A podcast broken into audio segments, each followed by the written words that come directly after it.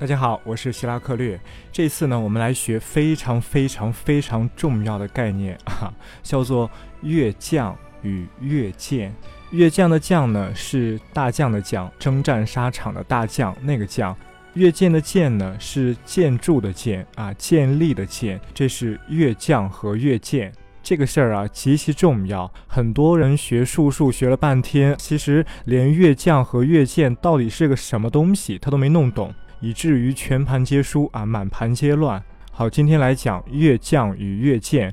之所以要讲这两个呢，放在这里去讲呢，是因为前面讲了三合与六冲嘛。那么接下来要讲六合啊，那讲六合就要用到越将与越舰的概念。哎哎，这样大家才能够完全的听懂，而不只是像网上说的那样，哎，只记住谁和谁合，然后死记硬背一通啊，那样是完全皮毛啊，非常肤浅的。好，开始啊！第一个概念，月将，一句话，月将就是占星术当中的星座，啊，白羊座、金牛座、双子座等等等等。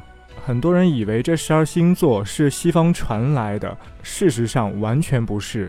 我们中国自古以来都知道月将，都知道十二星座。所谓的十二星座是什么呢？是太阳在黄道上运转，然后把整个黄道啊切分成十二个相等的段。太阳在某一个段叫做什么座？太阳在另一个段叫做什么座？哎，这叫做十二星座。我们中国自古以来对这个完全是了如指掌。古代中国也和西方一样，分了十二个月将。哈，就是十二个星座，它们是完全一样的，指的就是太阳在天空中，在这一天，它实际上在黄道上的哪个位置，这叫做月将。现在我们年轻人只知道西方星座啊，从日本传过来的那一套太阳所在的星座，哎，用那个东西来论自己的性格。然后懂得稍微多一点，接触面比较广一点的人呢，啊，进一步知道古典占星，知道希腊占星、印度占星、巴比伦占星啊等等，唯独不知道我们中国自古以来早已经把这套技术运用的出神入化了。只不过我们古代对十二月将、对十二星座它的运用不是那么肤浅啊，不像星座那么肤浅。没有把十二星座看得那么至关重要，没有把它当成解释一个人性格的金钥匙啊，解释一个人命运的金钥匙。我们古代中国仅仅是把这十二个月将、十二个星座当成是整个玄学系统、整个天文观念系统中的一个螺丝钉啊，一个组成部分，把它叫做月将。当然了，关于月将的使用啊，在一般的这个术数当中也是不经常用到的。比如在六爻、在八字中这些稍微靠后期的、比较通俗的技术之中是不常用的。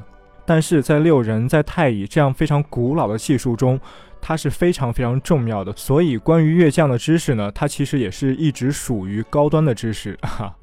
但是我们现在的人连月将这个名字听都没听说过啊，见都没见过，这就很成问题了。这完全是我们的浅薄啊。那这个月将到底是什么样子呢？以前我在写占星术文章的时候啊，列过一个表，大家如果有兴趣可以去看那个。当然，现在我简单的说一下，在西方十二星座与我们中国的月将之间存在着非常明显的对应关系。我们的十二个月将就是十二个地支，大家听好啊。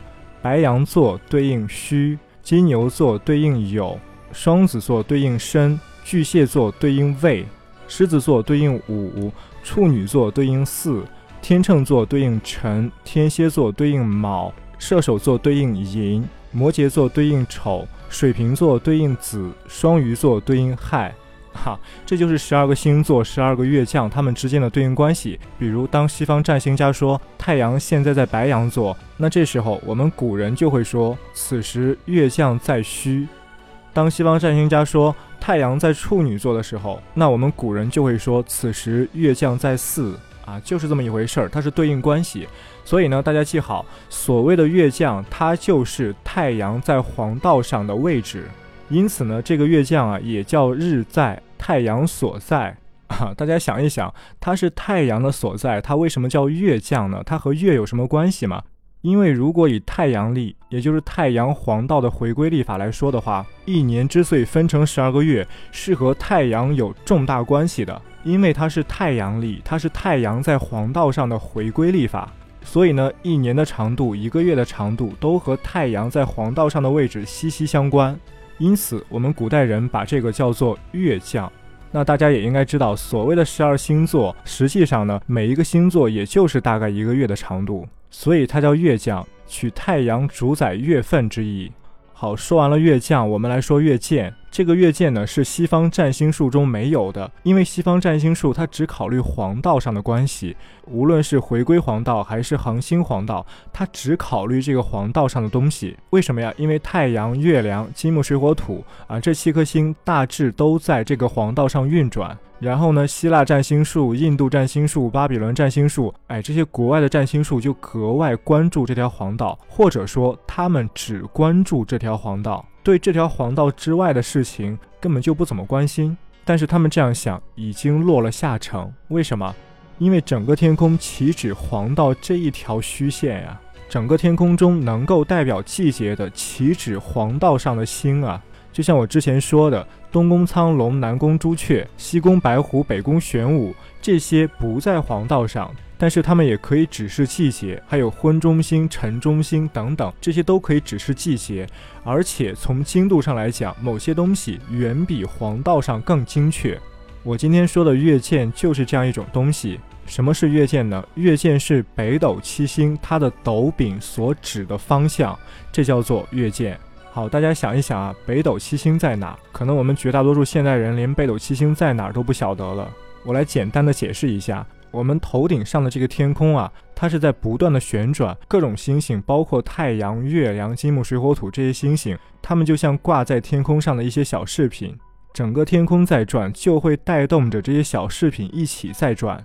那这个天空是怎么转的呢？这个天空是绕着一个点在转。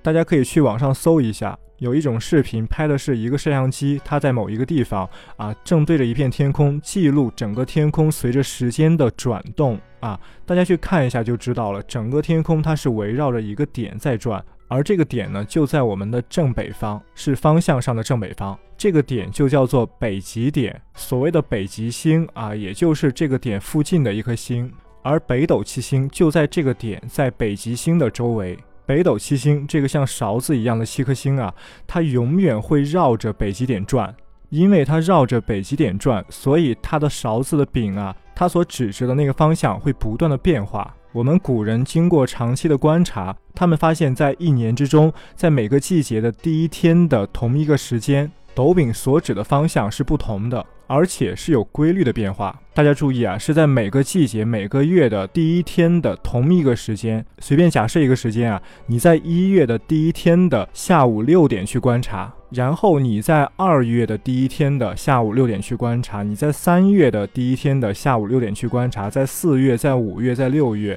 啊，七八九十十一十二第一天的下午六点去观察，都是下午六点去观察。那么在这十二个月的第一天的下午六点去观察，它这个北斗七星的勺柄所指的方向会有规律性的变化。古人把这个变化规律总结下来，就成了所谓的月见。因此呢，月见有一个别名叫做斗见，斗就是北斗七星的那个斗，斗见正是因为月见是北斗七星所创建的，所以它叫做斗见啊，也叫做月见。在每年的一月，北斗七星指寅；在每年的二月，北斗七星指卯；三月指辰；四月指巳；五月指午；六月指未；七月指申；八月指酉；九月指戌；十月指亥；十一月指子；十二月指丑。啊，这就是月见，大家听了一定很熟悉。这不就是我以前给大家说的十二地支和十二月份的对应关系吗？没错，就是这个地支与月份的对应关系就是这么来的。是从北斗七星来的。我们古代的月份是从北斗七星来的，不是像西方一样是从太阳、是从黄道来的。但是呢，我们古代也懂黄道，也懂太阳。我们古人的看法是，月将与月见，它们两个的作用不同，它们的适用范围不同，这也是两个层面的问题，没有谁对谁错。通过太阳与黄道，我们可以确定十二个月，它叫做月将。通过北斗七星，通过北斗七星，我们同样也可以找到十二个月，它叫月见。西方占星只懂其中的一个层面，但是我们中国古代同时懂两个层面，就像一个坐标系一样。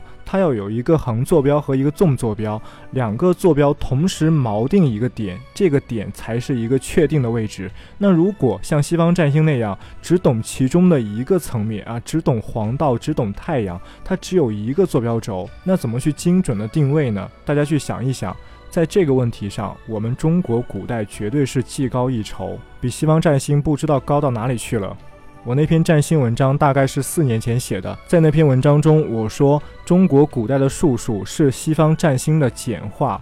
这没有错，因为在黄道在太阳这个层面，中国的术数就是西方占星的简化。但因为我当时写的是占星术，所以呢没有着重、没有完整的去讲我们中国术数的性质。我当时其实隐藏了很多话 啊，心里话。但是如果大家读过我网站上的稍微完整一点的版本的话，那一定也发现了，我越往后写越综合中国的术数去说。因为啊，单靠西方占星术，即便你在西方占星界是个大师，即便你非常非常的厉害，我可以负责任的告诉你，单靠西方占星术不可能准。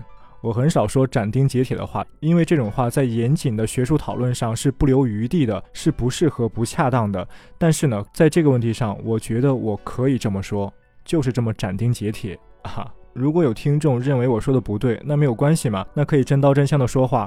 如果你用西方占星术能够非常精准的断定一个人的事业格局，断定一个人的受限，断定一个人的命运，至少达到我们中国古代术数三分之二的水平，那我收回我刚才的断言。